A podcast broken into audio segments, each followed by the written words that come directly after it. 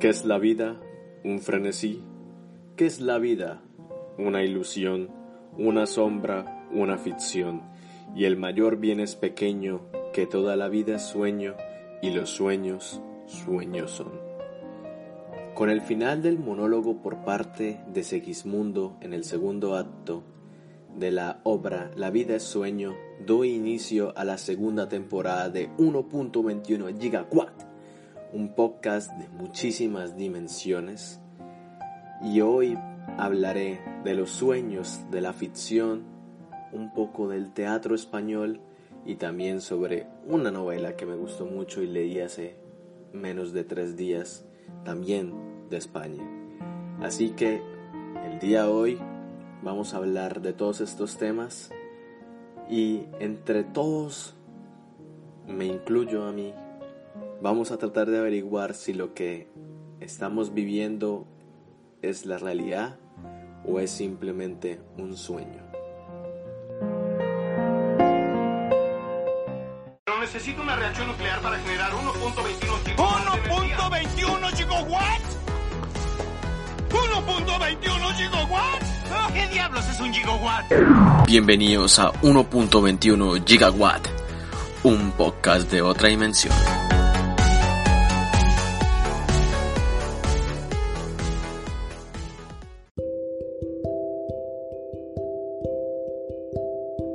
Así es, bienvenidos a una nueva temporada de 1.21 Gigawatt. Les habla Marlon Cáceres desde tierras americanas o eso quiero creer o tal vez esté soñando que estoy en Estados Unidos y mi yo está durmiendo todavía en Colombia.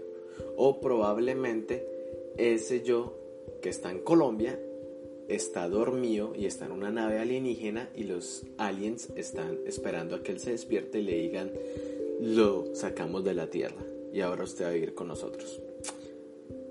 Bueno, eso no lo sé y eso es lo que menos importa. Le quise simplemente dar un tributo a todas las historias de ciencia ficción que han salido.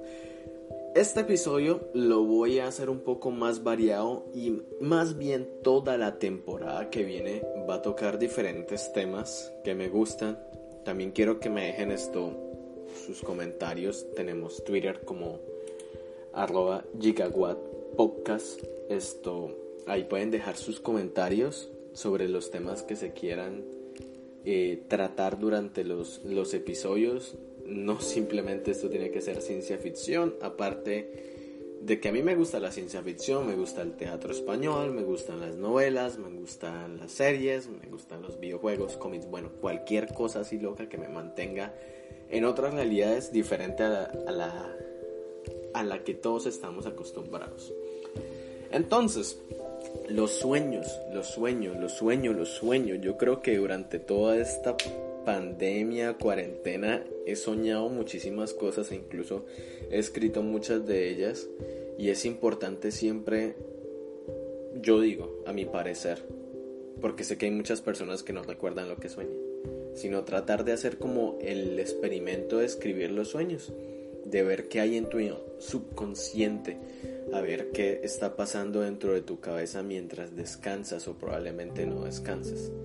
Entonces, durante e, esta cuarentena he soñado muchas cosas, he analizado bastantes, también de las cosas que leo y creo que estas obras de teatro, estos eh, poemas sacramentales como se les llamaba antes, toman un poco más de importancia porque al igual que Segismundo, a veces parece como que estamos en una pesadilla, ¿no?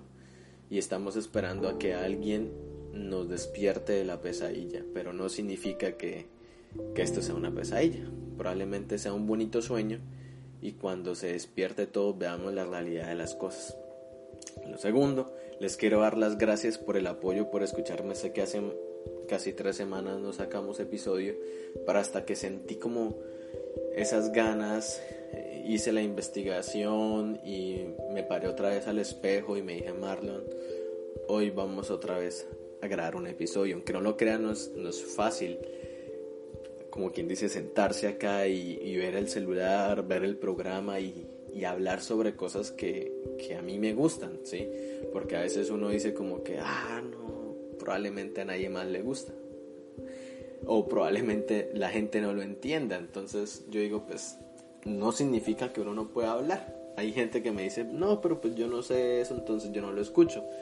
No tienes que haberte leído, visto todo el chingo reguero de películas que yo me he visto, libros que he leído, para que entienda las cosas que yo hablo. Incluso a veces ni yo las entiendo.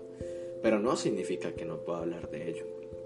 Entonces, con todo eso de los sueños, vamos a, vamos a arrancar y, qué mejor que hablar del monólogo con el que inicié por parte de Segismundo, el personaje principal de La vida es sueño, obra estrenada en 1635 por el maestro. Este hombre yo creo que era como el, playboy de la época, como el, Tony Stark, así como científico, eh, no sé, millonario, filántropo, todo eso. Pero Calderón de la Barca era poeta, soldado, director, autor dramático pues de obras, también fue religioso, mejor dicho, este hombre hizo de todo en su vida. Él fue parte de, de la Orden de Santiago y fue pues muy conocido también, podría decir yo que fue más reconocido por lo que escribió, por la literatura y todo eso lo que hizo, que por haber pertenecido a esta orden. Antes, en, en España, en la época, bueno, todavía hay reyes. Iba a decir en la época de los reyes, y todavía hay reyes en España. Pero antes era como, como la profesión de pertenecer a, a estas órdenes o como quien dice al mandato de estos reyes era algo que traía bastante honor. Entonces muchas personas enviaban a sus hijos o sus hijos pertenecían a esto y tenían, por así decirlo, un poco de relevancia en la sociedad. Relevancia que le ayudó mucho a Pedro Calderón de la Barca, porque en primer lugar él se va a estudiar esto, Erlatio Studium, me disculparán mi latín, que es un plan de estudios de Jesús en el prestigioso Colegio Imperial de los Jesuitas. Entonces estudia con jesuitas y es bastante duro ese estudio porque es literal todo el día leyendo, estudiando sobre, sobre Jesús, sobre Dios, sobre la religión. Entonces, durante este periodo que él pasa en su vida, pues estudiando, lee sobre filosofía, lee a Lope de Vega, que Lope de Vega pues ya era reconocido por los poemas y todo lo que estaba realizando, y él empieza a escribir. Entonces, todos estos elementos, la filosofía, la religión, lo de Lope de Vega, empiezan a crear la idea, la idea de lo que ahora se llama el teatro calderoniano. ¿Sí? Entonces hay muchas personas que dicen, oh, esto se parece a Calderón, porque retoman como las ideas que él manejó. ¿Cuáles son esas ideas? En primer lugar es la filosofía utilizan mucho lo que es la filosofía, los, los pensamientos, los griegos, y que las obras dejan una especie de enseñanza a las personas, pero también manejan los temas de la época. ¿Cuáles eran los temas de la época? El honor, los caballeros, los reyes.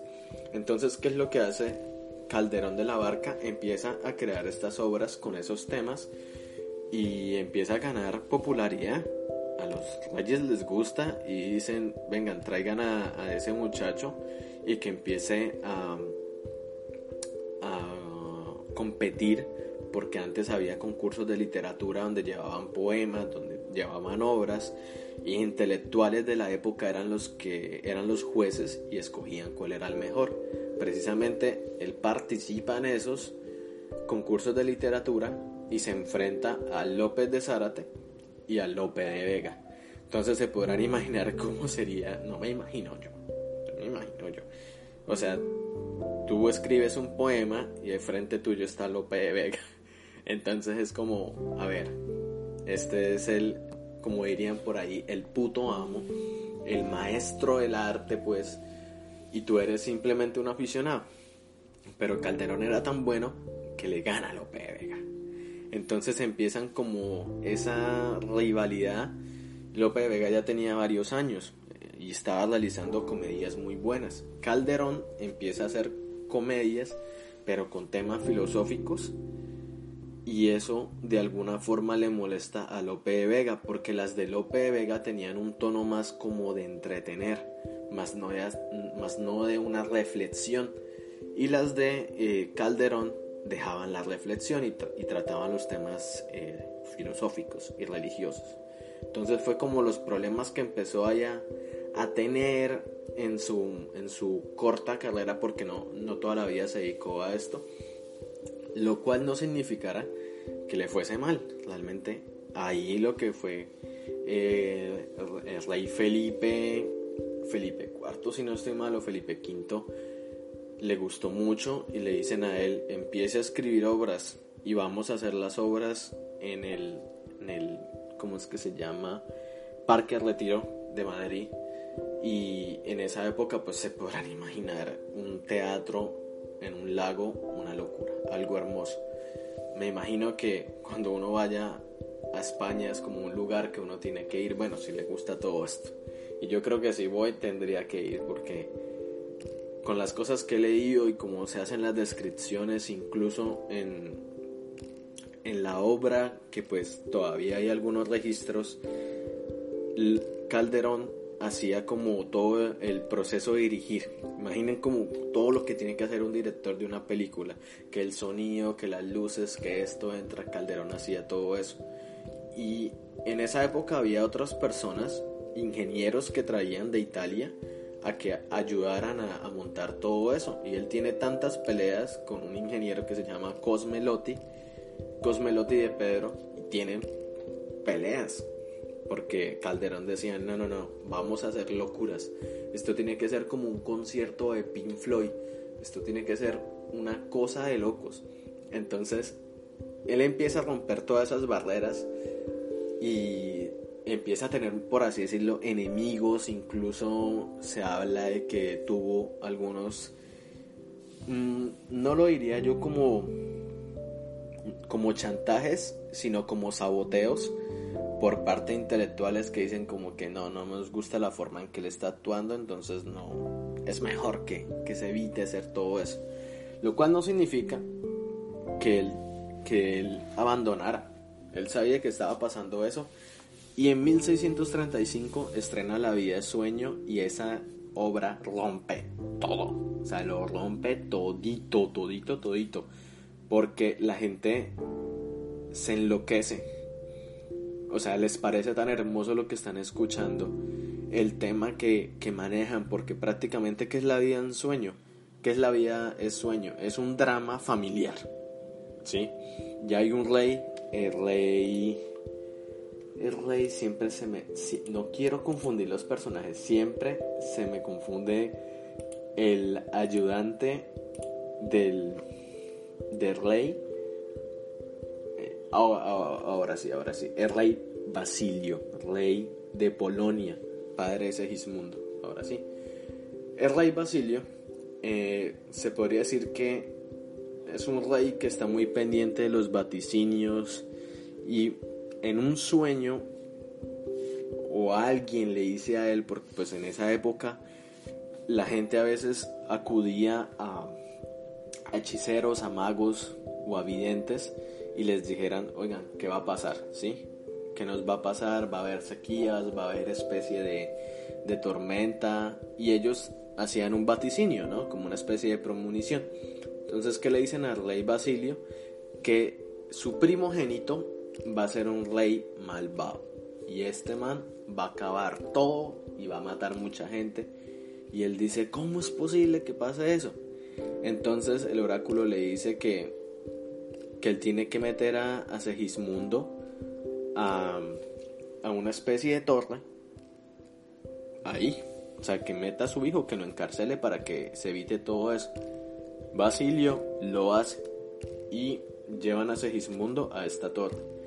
Y pues Segismundo crece en la torre y es Clotaldo, ahora sí, Clotaldo es el ayudante del rey o la mano derecha del rey que sabe de la existencia de Segismundo que lo cuida. A veces esto, su padre ni siquiera va y lo ve, sino es el, el, la mano derecha de su padre, el que va y lo cuida y todo eso, y, y en las conversaciones que tiene le enseña a hablar y todas las cosas.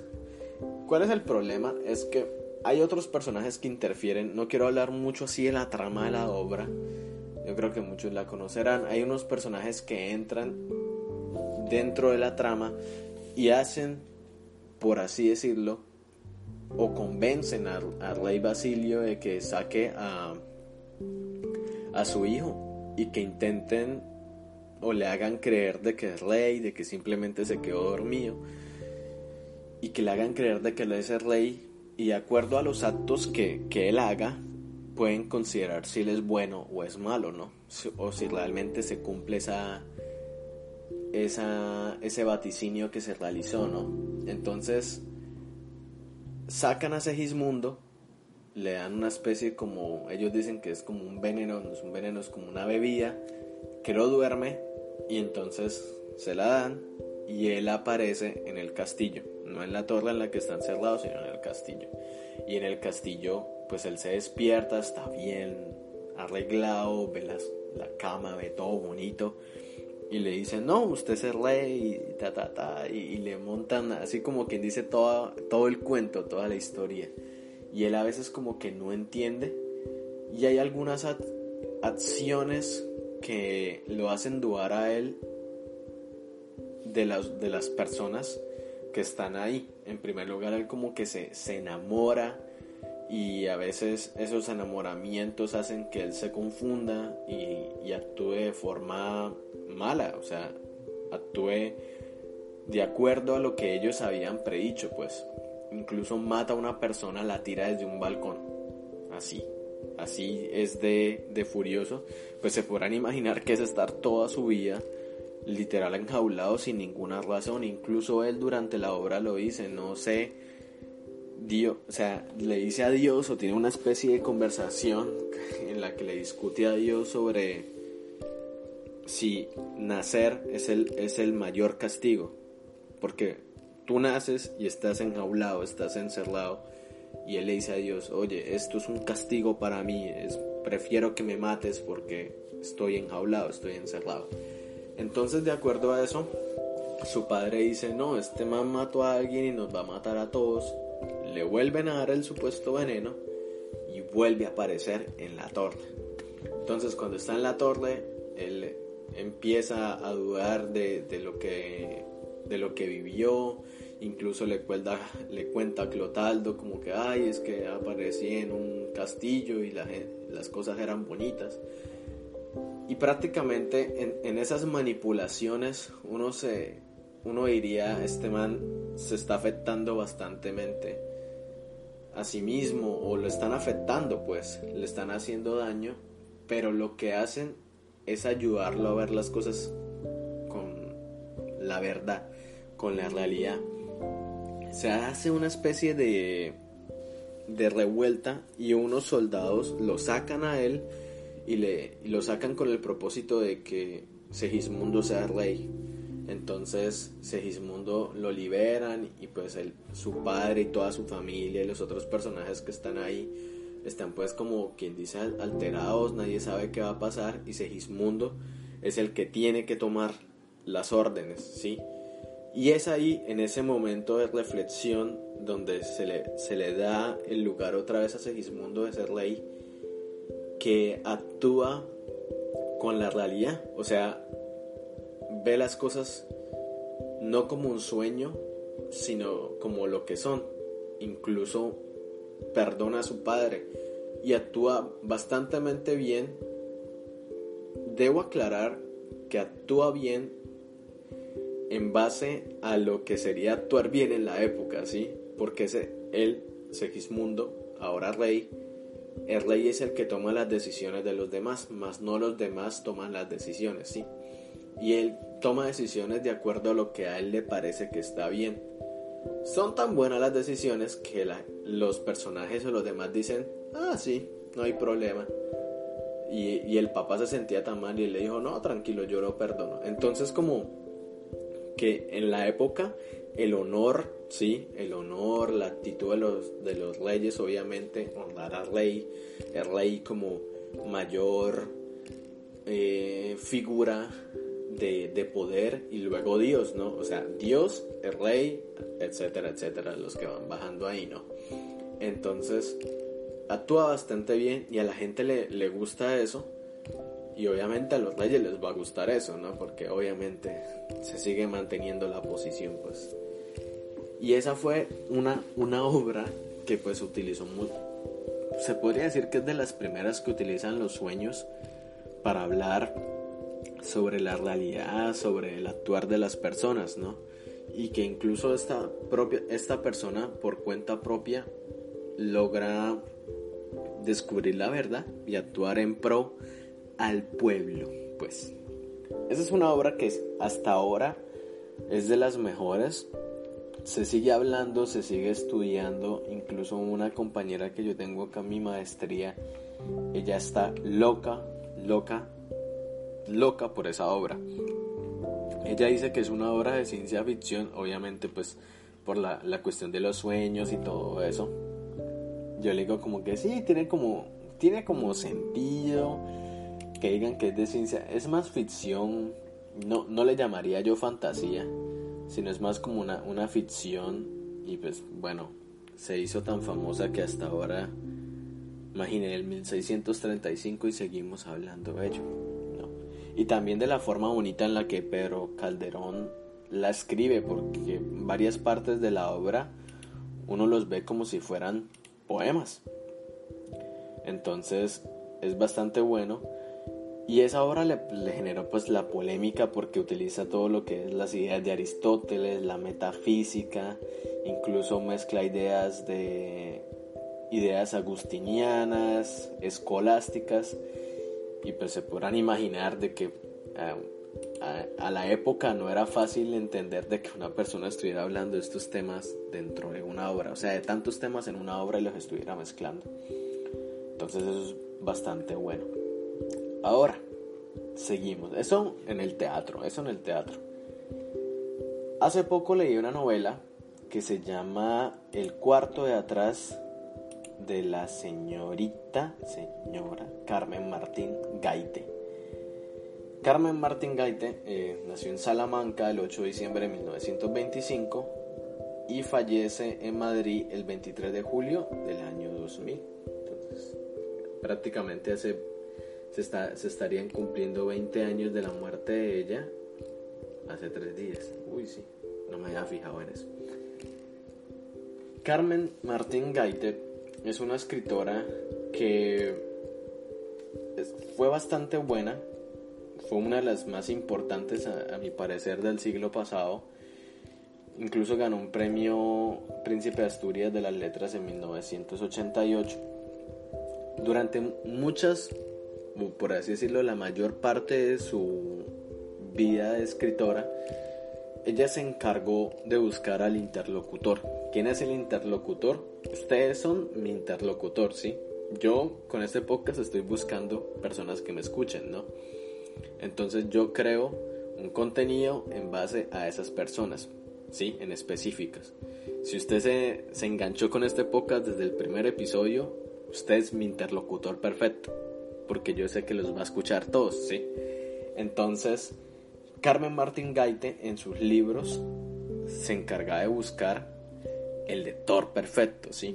E incluso en la novela que quiero hablar, El cuarto va atrás, ella habla de ese proceso de buscar o de, buscar primero ese, ese lector ideal y también de ver y exponer cómo es el proceso de crear una novela, que no es nada fácil. Incluso a veces cuando yo me siento a escribir algo, tengo miles de dudas, me hago miles de preguntas.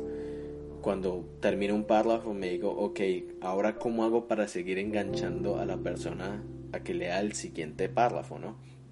O qué preguntas quiero que surjan de acuerdo a esta historia o cuando escribo un poema, que quiero que sientan las personas cuando lean el poema.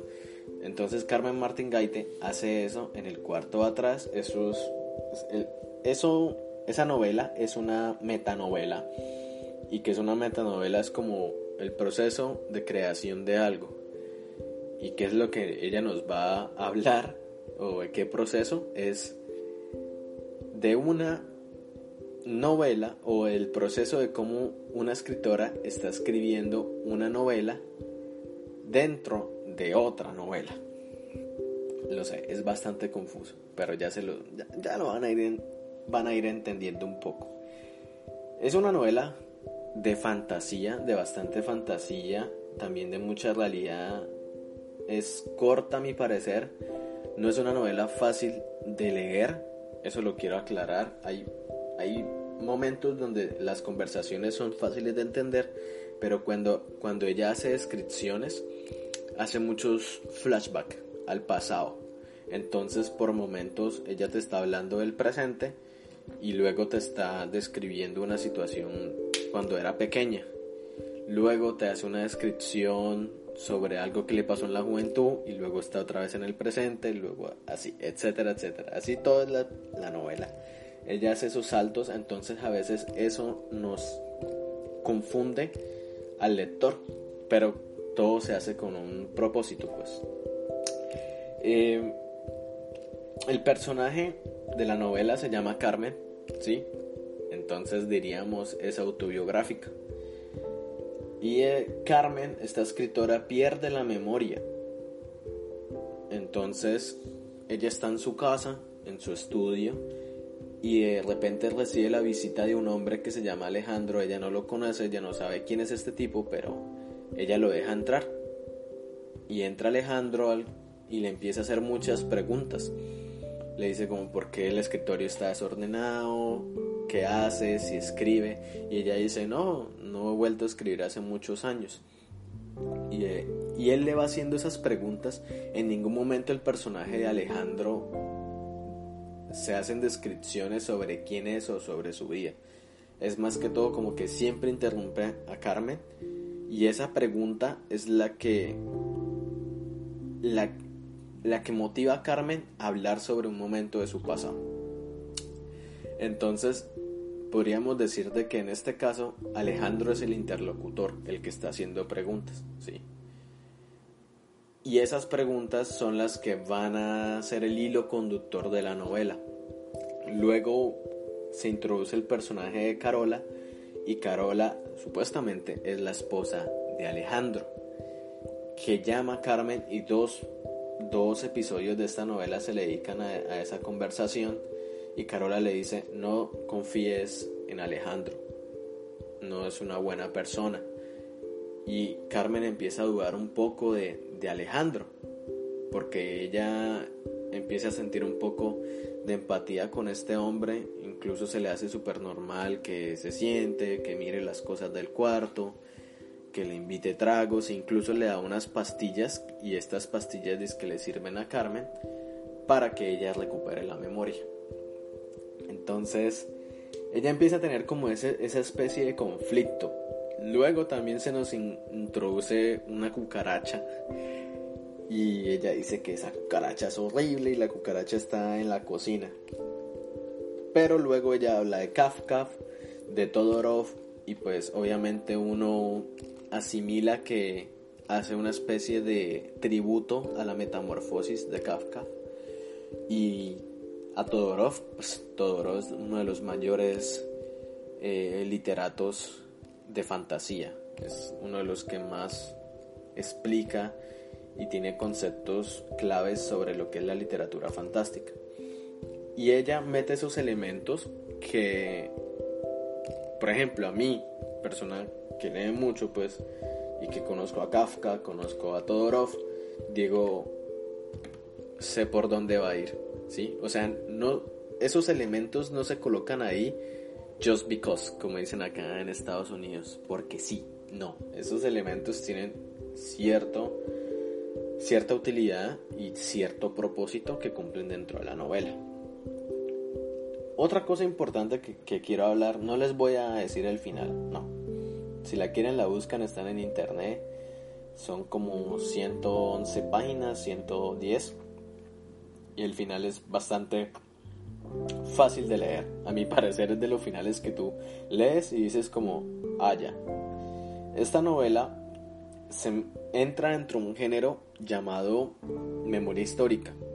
Es algo que se habla mucho en España y yo creo que la mayoría de, de libros que se escriben sobre el pasado son memoria histórica. La memoria histórica es recordar momentos del pasado, contar esa experiencia, podemos decirlo desde, desde la experiencia que uno ha tenido, la experiencia colectiva, la experiencia de alguien más o alguien me contó esto y yo lo estoy contando, ¿sí? ¿Por qué nombro lo de la memoria histórica?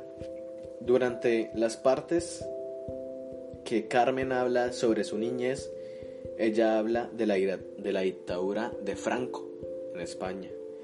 Y pues fue una dictadura bastante dura, fue todo lo el periodo de la guerra civil española, que yo creo que es una de las cosas más duras de toda la historia de España. Es uno de esos momentos que tú quieres tapar con la mano, pero es tan grande que tu mano no lo puede tapar todo, ¿sí? Y ella habla sobre, sobre Franco y quiero decirte que no lo, sí critica, pero sus palabras no son críticas punzantes, es más como ella contando la experiencia, como que superó eso y simplemente nos está contando cómo fue. Y en ningún momento tú sientes como cuando lees esas palabras sientes como dolor o pena, sino simplemente dices, ok, eso fue lo que causó lo que causó en ella la, la dictadura, ¿sí? Entonces ella siempre está hablando del cuarto de atrás, que es el cuarto donde ella jugaba con, con su hermanita cuando eran jóvenes. Pero que luego ese cuarto desaparece. Y uno dice, pero ¿por qué desaparece? O sea, lo destruyeron. No, simplemente tuvieron que irse de esa casa por la dictadura, por la guerra y todo eso. Entonces ahí se podría encontrar como una crítica suave a esta dictadura y a lo que causan las dictaduras, que es como suprimir los lugares donde el arte, la libertad está presente. Y el cuarto de atrás, donde jugaban estas niñas, eran donde ellas leían, jugaban y eran libres, por así decirlo. Que incluso ella por momentos dice que, que, extraña, que extraña eso en la novela. Entonces podemos entender de que ese es uno de los efectos colaterales de la dictadura, ¿no? Perder esos espacios donde el arte y la literatura eh, viven. Pero bueno, hasta ahí lo de memoria histórica. Eh, ¿Por qué la, la, introduzco en este tema del sueño? Por momentos no sabemos, no sabemos si lo que Carmen está viviendo es sueño o realidad. Ella hace descripciones sobre la situación que está viviendo, sobre la visita de Alejandro, pero luego hay momentos donde Alejandro desaparece y ella aparece en otro lugar. Podríamos decirlo que es como la, la misma casa, pero diferente a como se nos describe. Y eso va muy al final. No les quiero hacer mucho spoiler, pero al parecer eso es como un sueño que ella tenía. Incluso uno diría cuando lee el final, no sé si ella despierta o sigue soñando, o dentro de ese sueño o dentro de esa realidad ella se fue a dormir y, y, ese, es el, y ese es el sueño. Entonces, durante toda la obra nos estamos discutiendo eso, que es verdad y que es realidad Alejandro es de verdad, Alejandro no existe. Y hay unos elementos al final que uno dice, ok, probablemente Alejandro sí existe. O tal vez ella se está enloqueciendo.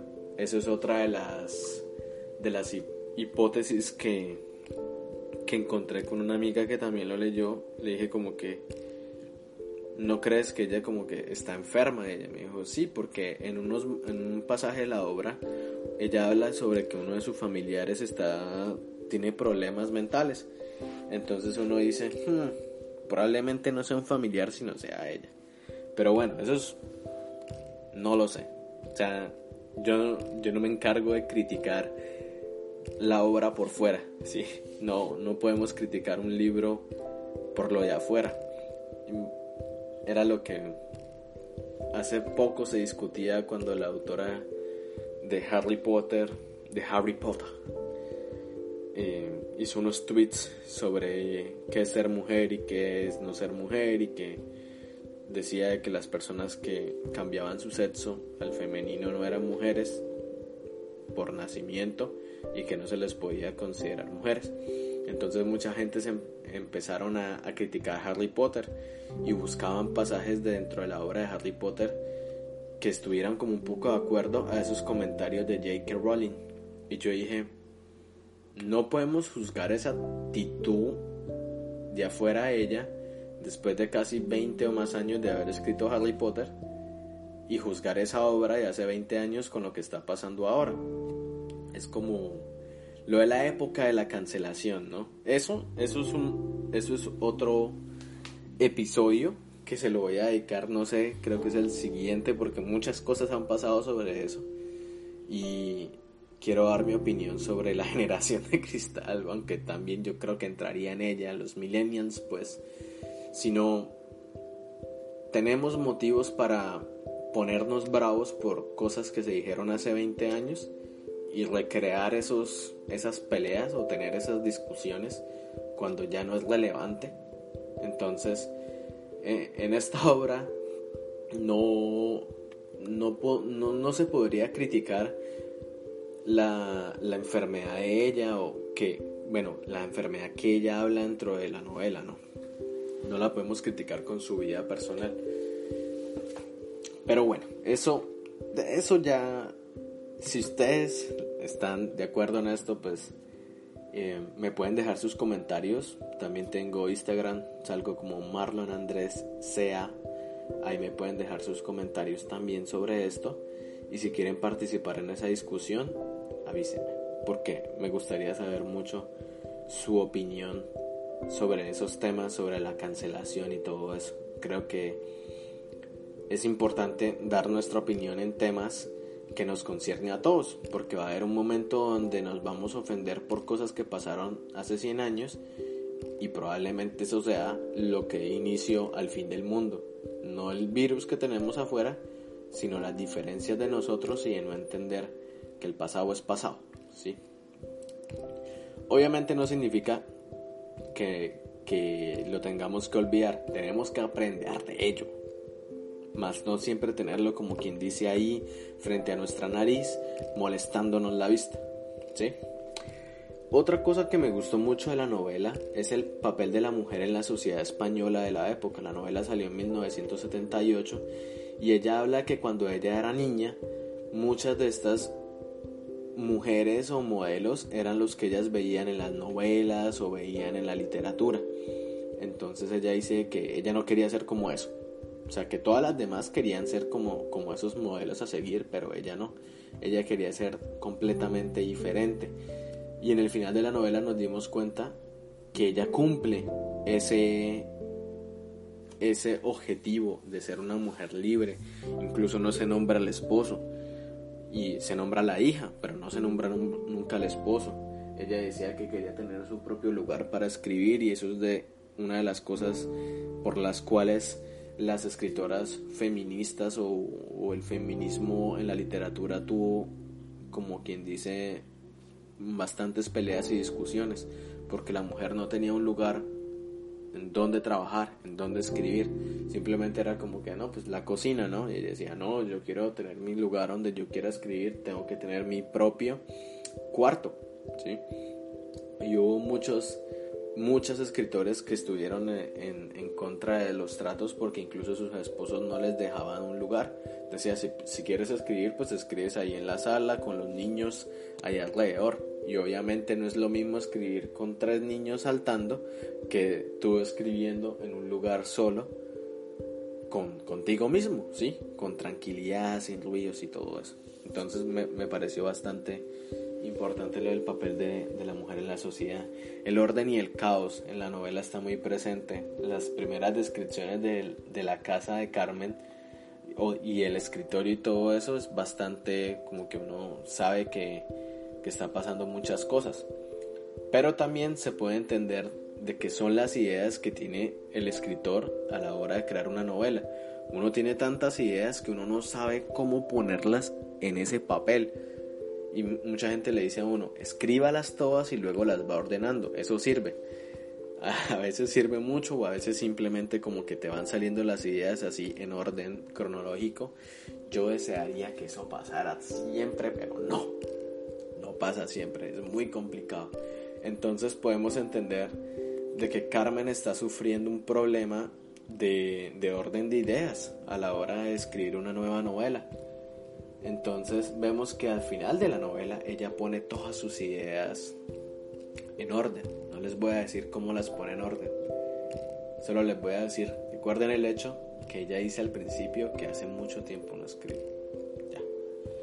Lo del sueño y la realidad es, muy bonito en esta novela porque nos mantiene siempre pegados ahí a la página y, y, queremos descubrir eso, ¿sí? Queremos descubrir si Carmen está bien o está soñando o simplemente es algo que ella se inventó para mantenernos a nosotros ahí pegados al, al libro.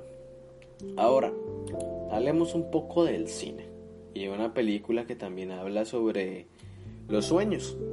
Y toda la película yo creo que es un sueño, a mi parecer. Se llama Abre los Ojos de 1997 película dirigida por Alejandro Amenábar y él es un director chileno, chileno-español y es una película bastante buena a mi parecer, pero es mejor remake americano. A, a, mi opinión, a mi opinión, tanto porque se le colocó más dinero y por los actores. En la versión española eh, Eduardo Noriega es el personaje principal, se llama César, y está enamorado de Sofía, y es que es interpretada por la señorita, la diosa Penélope Cruz. Ahora, en la versión americana, el personaje principal es David y es interpretado por el dios Tom Cruise. Ajá, Tom Cruise. Y lo bonito de esto es que Penélope Cruz actúa como Sofía otra vez, o sea, ella vuelve, ¿sí?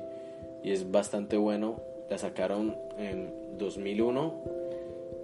Cameron Crowe es el, es el director de, de este remake y Penélope Cruz vuelve a retomar su papel, lo cual a mí me pareció bastante bueno y creo que actúa mejor Penélope en el remake que en la versión española. Es, bastante buena, se llama Vainilla Sky. En inglés, ¿no? Y abre tus ojos en, en español. Abre los ojos, perdón.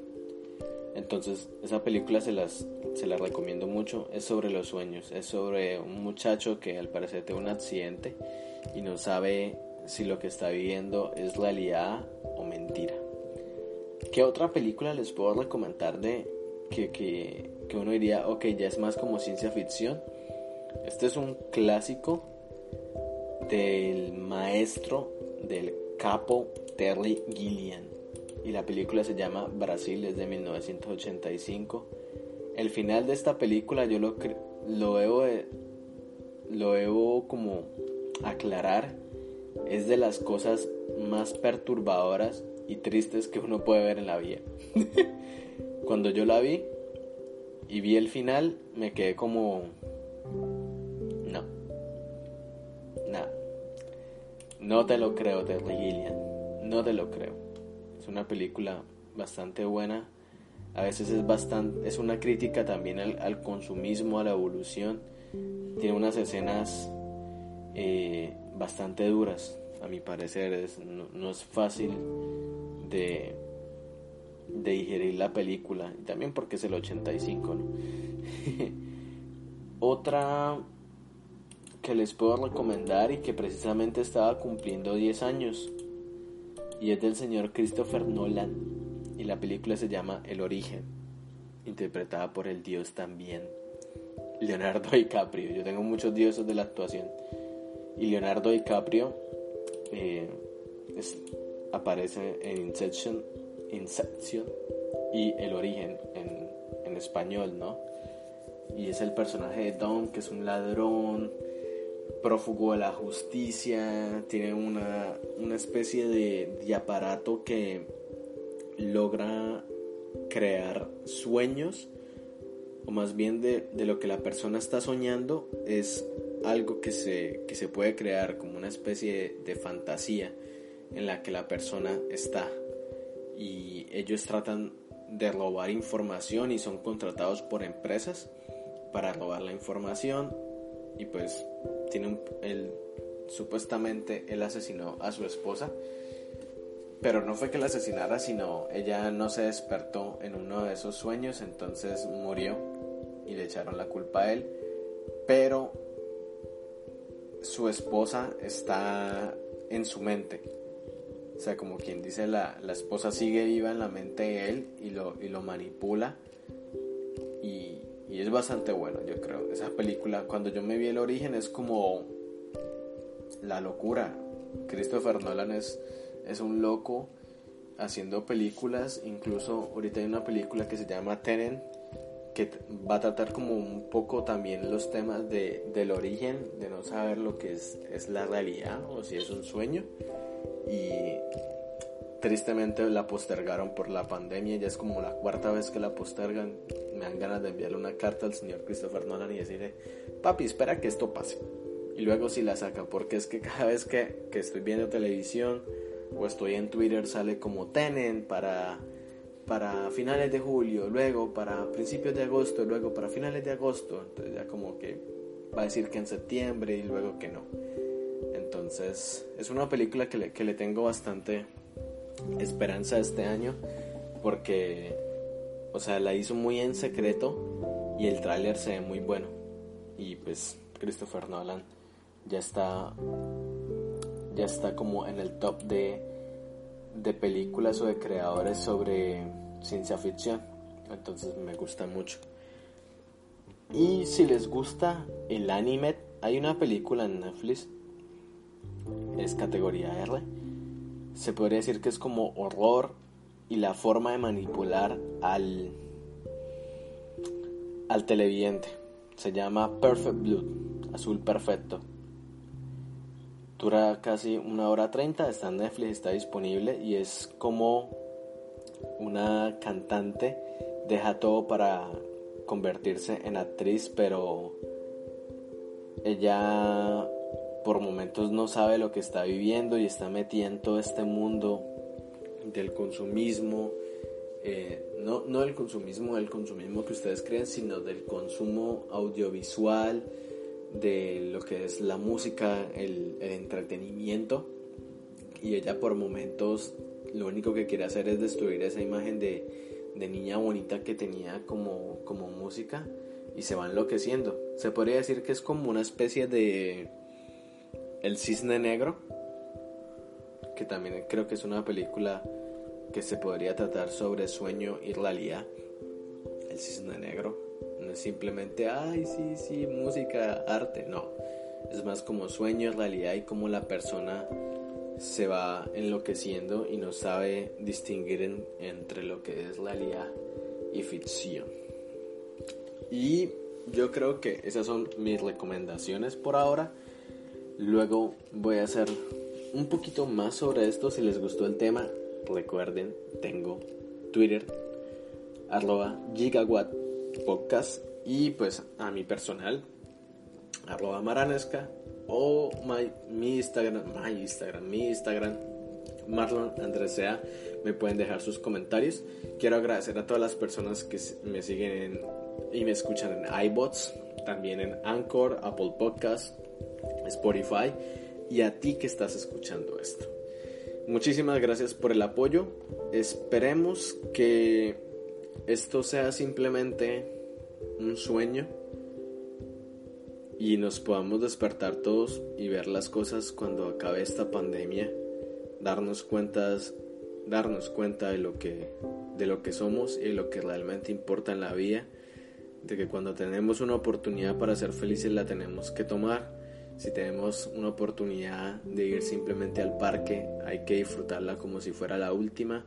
Incluso de ir a cine, yo creo que esa es de las que más me, me ha dolido Y no solamente porque ir al cine en Estados Unidos sea caro, sino cuando voy al cine es como si entrara un mundo diferente por dos horas en el que me alejo de todo lo que me rodea. Y estoy ahí y soy uno dentro de la película. Soy uno más en la película. Extraño bastante eso. Y yo creo que la próxima vez que vaya al cine va a ser como la primera vez que fui al cine con mi mamá. Me parecía mentira y era un cine horrible. Era una. Eso fue como en el año como en el 98, 99 y era un cine improvisado, pero lo que, lo que uno veía, o sea, lo que uno veía frente a los ojos le parecía mentira. De las primeras películas que yo vi fue eh, Pokémon, que eran las que traían, las que llegaban pues en VHS. Fue Pokémon 2000 también esto, Harry Potter y la piedra filosofal, no sé cuántas veces la, vimos. Y, muchas películas en VHS, Volver al futuro, Jurassic Park. Eran, no sé, me, pongo nostálgico al, recordar ir al cine, a ir al cine con mi mamá. También de, aprovechar a, a las personas que tenemos a nuestro alrededor. No saben si antes uno, como decía, dar un abrazo es algo normal, ¿no? Ahora es algo mortal.